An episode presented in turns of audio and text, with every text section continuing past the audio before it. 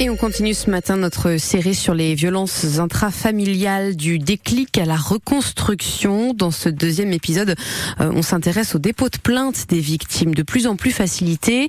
Dans le Valenciennois, ces victimes peuvent être euh, accompagnées par des intervenants sociaux installés dans deux commissariats et une gendarmerie. Elles peuvent entamer aussi des démarches à l'hôpital.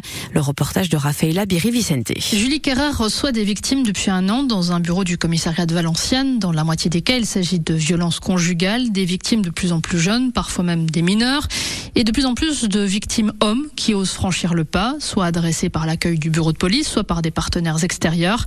Elle peut les recevoir avant ou après la plainte pour les écouter et les orienter. L'idée, c'est de la rassurer sur ce qui va se passer aussi euh, après, d'être bienveillant, l'orienter sur les bonnes personnes pour qu'elle se multiplie pas les travailleurs sociaux ou les associations et qu'elle ait une réponse tout de suite par rapport à l'aide d'urgence aussi. Il y a plein de choses qu'on peut mettre en place et elle, à l'instant T, elle est perdue parce qu'il y a tellement de choses qu'elle sait pas par où commencer et du coup, on lui dit stop, va se poser une chose à la fois. On va voir déjà l'essentiel, c'est la sécurité, la mise à l'abri. On va voir si vous allez bien, les enfants vont bien et après, on va actionner les choses. Mais euh, l'idée, c'est de se poser, de recentrer tout ça et euh, d'agir après euh, à son rythme. L'arrivée de ces travailleurs sociaux est un vrai plus pour la prise en charge des victimes, selon le commissaire divisionnaire Guillaume Tison. Car même si les agents sont de plus en plus formés sur cette problématique dans le cadre de leur formation initiale à l'école de police ou lors de différents stages, l'uniforme et le commissariat peuvent encore parfois faire peur. Il y a encore cette frilosité à venir nous déclarer les choses, ce rempart à franchir psychologique de rentrer dans un commissariat pour déclarer euh, des violences qu'on a subies par son conjoint, euh, par exemple, et l'intervenant social peut travailler avant même que la plainte soit prise pour justement mieux poser les bons mots sur les choses, améliorer également la qualification pénale des faits qui nous sont déclarés et libérer aussi quelque part un peu mieux avec ce positionnement un peu différent et plus neutre que celui du policier qui peut en amont d'une plainte euh, améliorer la Toujours dans cet objectif de faciliter les dépôts de plainte et la prise en charge des victimes, depuis 2020, elles peuvent déposer une pré-plainte dans les hôpitaux de Valenciennes, de Nain et Saint-Amand-les-Eaux, car dans un quart des cas, les victimes se tournent en premier vers un professionnel de santé.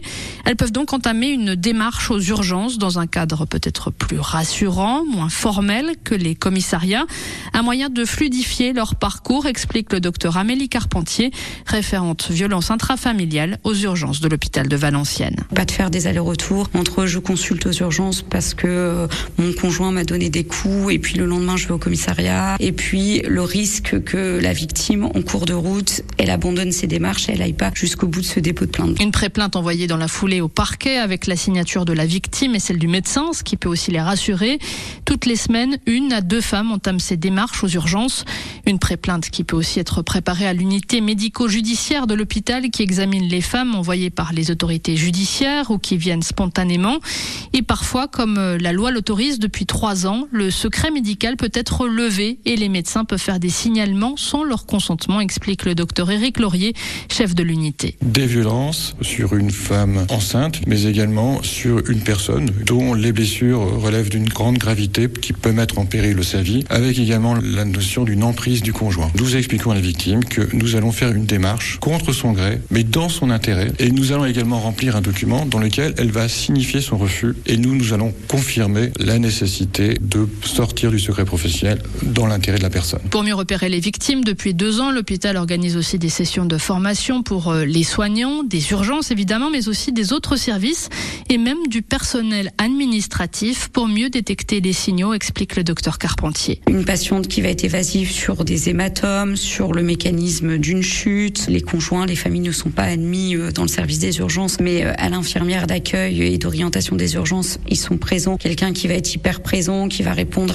aux questions euh, à la place euh, de la patiente où il va falloir essayer de se dire bah je creuse, il y a peut-être quelque chose là-dessous qui est un peu bizarre. Une formation qui rappelle aussi au personnel tous les dispositifs d'aide en cas de violence et pour encore mieux accueillir ces victimes, une salle dédiée plus cocooning est en cours d'aménagement aux urgences. Et demain dans l'épisode 3 de notre série du déclic à la reconstruction, nous irons à La Pause, une association de Valenciennes qui organise la mise à l'abri des victimes et les aide à se reconstruire. Rendez-vous avec Raphaël Labiri Vicente à 8h30 sur France Bleu Nord.